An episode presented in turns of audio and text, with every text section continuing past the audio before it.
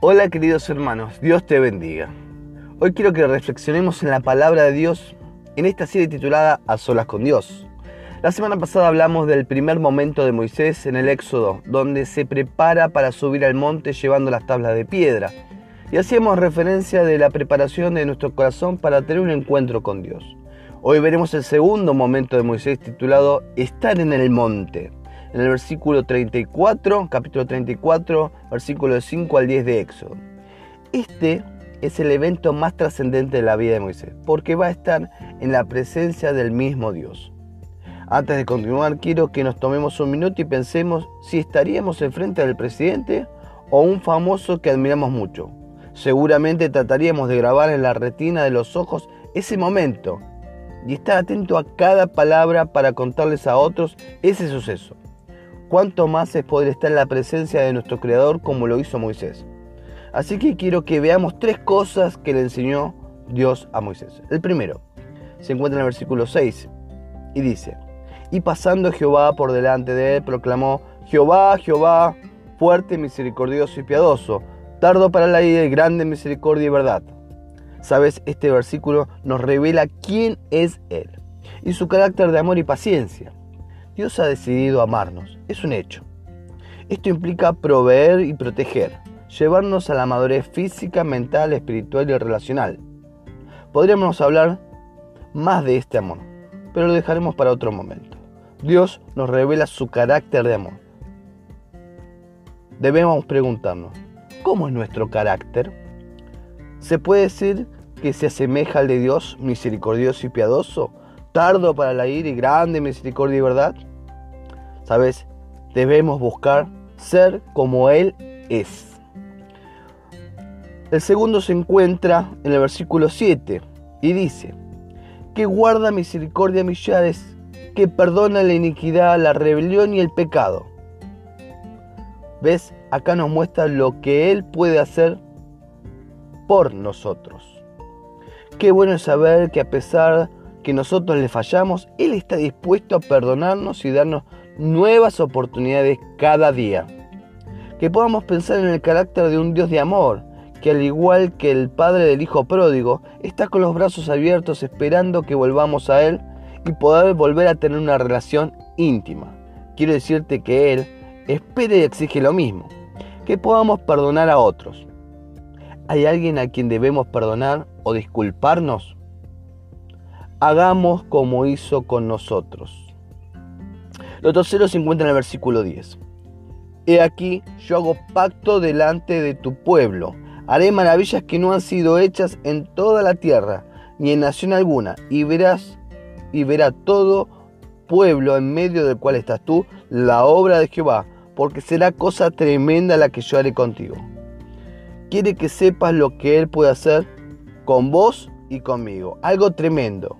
Él puede transformar y cambiar vidas destruidas y poder ser utilizados de maneras que nunca pensamos humanamente. Puede ser que pensemos que somos un caso perdido y no hay manera de cambiar aquellas etiquetas que otros nos pusieron o nosotros mismos nos pensamos. No subestimemos el poder de Dios.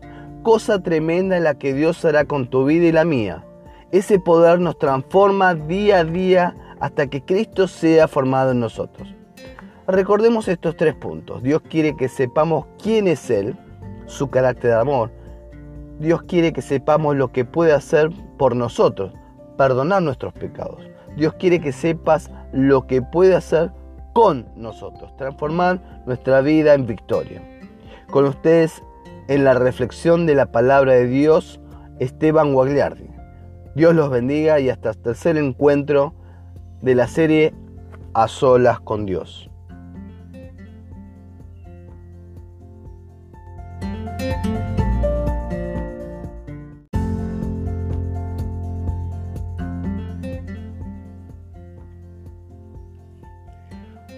Hola queridos hermanos, Dios te bendiga. Hoy quiero que reflexionemos en la palabra de Dios en esta serie titulada A solas con Dios. La semana pasada hablamos del segundo momento de Moisés en el Éxodo, donde estuvo en el monte con Dios, hablando cara a cara. Hoy veremos el tercer momento de Moisés, titulado Descender del monte. en el capítulo 34, verso 29 del libro de Éxodo. Quiero decirte que Moisés desciende del monte a encontrarse con el pueblo y llevaba en sus manos las tablas de la ley donde Dios había escrito con su dedo los diez mandamientos. Y no sabía Moisés que la piel de su rostro resplandecía después que hubo hablado con Dios. Podemos encontrar en este versículo dos enseñanzas para nuestra vida. Qué lindo y hermoso es poder pasar tiempo a solas con Dios. Cuando realizamos nuestro devocional, cuando estamos alabando a Dios en la iglesia, escuchamos un hermoso mensaje o venimos de un campamento cristiano. Les quiero contar que cuando tenía 17 años había concurrido una temporada de verano a un campamento cristiano. Les confieso que ese verano me sentí muy cerca de Dios y pude participar sirviéndole y ver cientos de jóvenes entregar su vida a Cristo. Eso fue fantástico y gratificante. Pero llegó el fin de ese campamento y tuve que regresar a mi casa. Oh, todo era muy diferente y parecía que Dios no estaba en ese lugar. Pero mi gozo de seguir sirviendo a Dios y mi entusiasmo se podía ver en mi rostro y buscando obedecer a Dios en todo. Pero les tengo que decir que las circunstancias eran muy hostiles para ser ese creyente que estaba en el campamento comprometido con agradar a Dios. Lo primero que aprendí era que Dios me había dicho que había que debía comprometerme con la iglesia y en mi vida personal e íntima con él. Pero que las circunstancias serían en un lugar muy distinto y hostil y difícil. Pero lo importante era que cumpliera con lo que Dios me había encomendado. Como Moisés cuando desciende con las tablas de los diez mandamientos. Quiero preguntarte, ¿qué cosas te dijo Dios al estar a solas con, con vos? Lo segundo que podemos sacar del pasaje, que es fantástico, es que la cara de Moisés literalmente brillaba por haber estado con Dios y él no lo sabía. Pero el pueblo al verlo tuvo miedo y estaban impresionados. Te aseguro que cuando volví de ese campamento la gente de mi alrededor vio algo distinto en mi vida y podían ver a Cristo. Pero ese brillo, al igual que Moisés, desaparece después de un tiempo si no volvemos a pasar tiempo con Dios.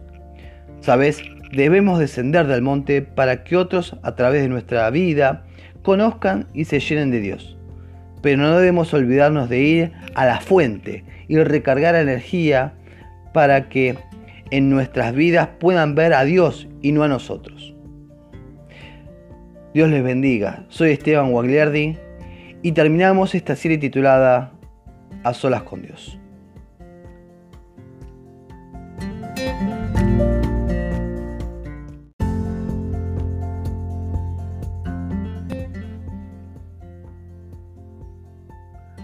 Hola queridos hermanos, Dios te bendiga. Hoy quiero que reflexionemos en la palabra de Dios en la historia de Caín y Abel, que nos relata la Biblia en Génesis capítulo 4. Quiero contarles que Caín fue el primer hijo de Adán y Eva nacido en la humanidad y su oficio fue labrar la tierra. Y luego nació su hermano Abel, que fue pastor de ovejas. El pasaje nos relata que Caín trajo una ofrenda a Dios del fruto de la tierra y Abel trajo ofrenda a Dios del primogénito de sus ovejas. Y Dios miró con agrado la ofrenda de Abel, mas no miró con agrado la ofrenda de Caín. Y como todos conocemos, el semblante de Caín decayó por este motivo, y se ensaña contra su hermano Abel y le termina matando. Dos reflexiones que podemos sacar del pasaje para nuestra vida práctica. Dios le recalca Caín que la ofrenda no había sido de la manera correcta, pero que si lo hacía de la manera adecuada, sería enaltecido por Dios. Muchas veces queremos servir a Dios involucrándonos en la iglesia o haciendo cosas para Él, pero de la manera incorrecta. Trataré de ser práctico con un ejemplo. Puede ser que este año hayas empezado a leer la Biblia, dediques un tiempo para orar o estés cumpliendo algún servicio o tarea en la iglesia. La pregunta que debemos hacernos es, ¿estoy dispuesto a dejar algún pecado? o poner en orden mi vida marital y personal, a cambiar áreas de mi carácter que dañan a los demás, etc. Sabes, todo lo demás que hagamos para servir y agradar a Dios no llevará bendición si no estoy dispuesto a hacerlo a su manera. Lo segundo que podemos aprender de Caín es que no cambió su forma de ofrendar a la manera de Dios, sino que eliminó su competencia y mató a su hermano. Este modus operandi es muy usado entre políticos, empresas, que intentan destruir a su competencia, pero no es la forma de Dios. Al igual que Caín, solemos tener esta actitud. Podemos descalificar a una iglesia por algún motivo que no nos gusta como es, o a personas que son cristianas que deberían hacer algo y no lo hacen. El mirar para afuera puede traer la sensación de que estamos bien o no tan mal, en comparación a otros. Pero lo cierto es que Dios nos exige que dejemos las excusas de lado y nos hagamos cargo de hacer las cosas a su manera de nuestra vida. Que podamos pensar en estos dos puntos. Servir a la manera de Dios y hacernos cargo. Sean bendecidos ricamente por Dios. Mi nombre es Esteban Guagliardi y será hasta el próximo encuentro con la palabra de Dios.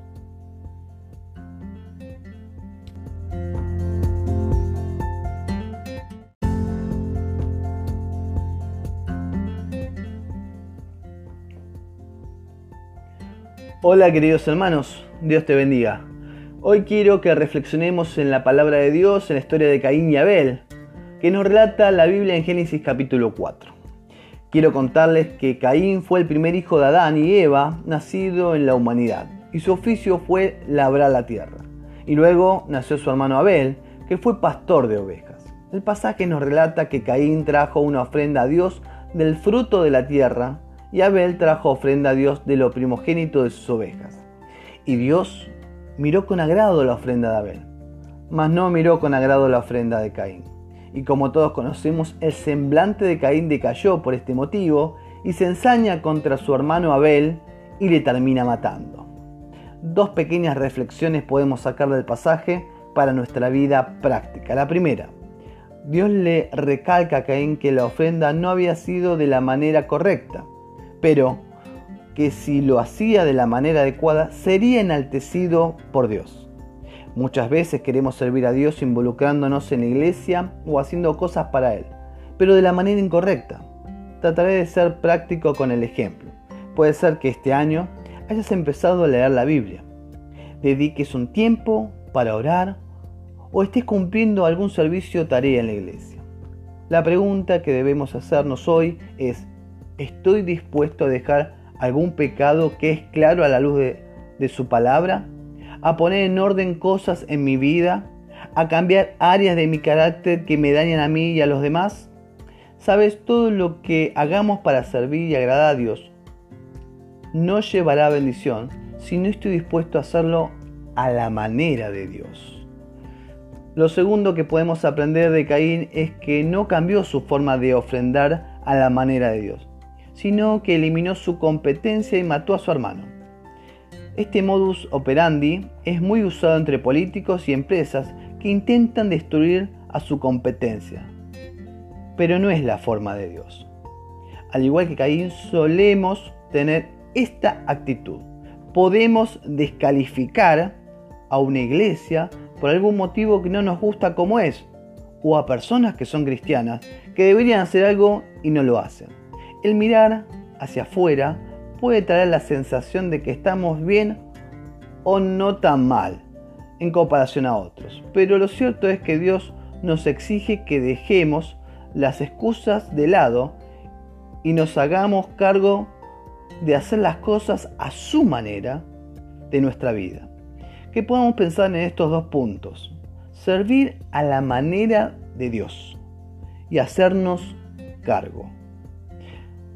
Sean bendecidos ricamente por Dios. Mi nombre es Esteban Guagliardi y será hasta el próximo encuentro con la palabra de Dios.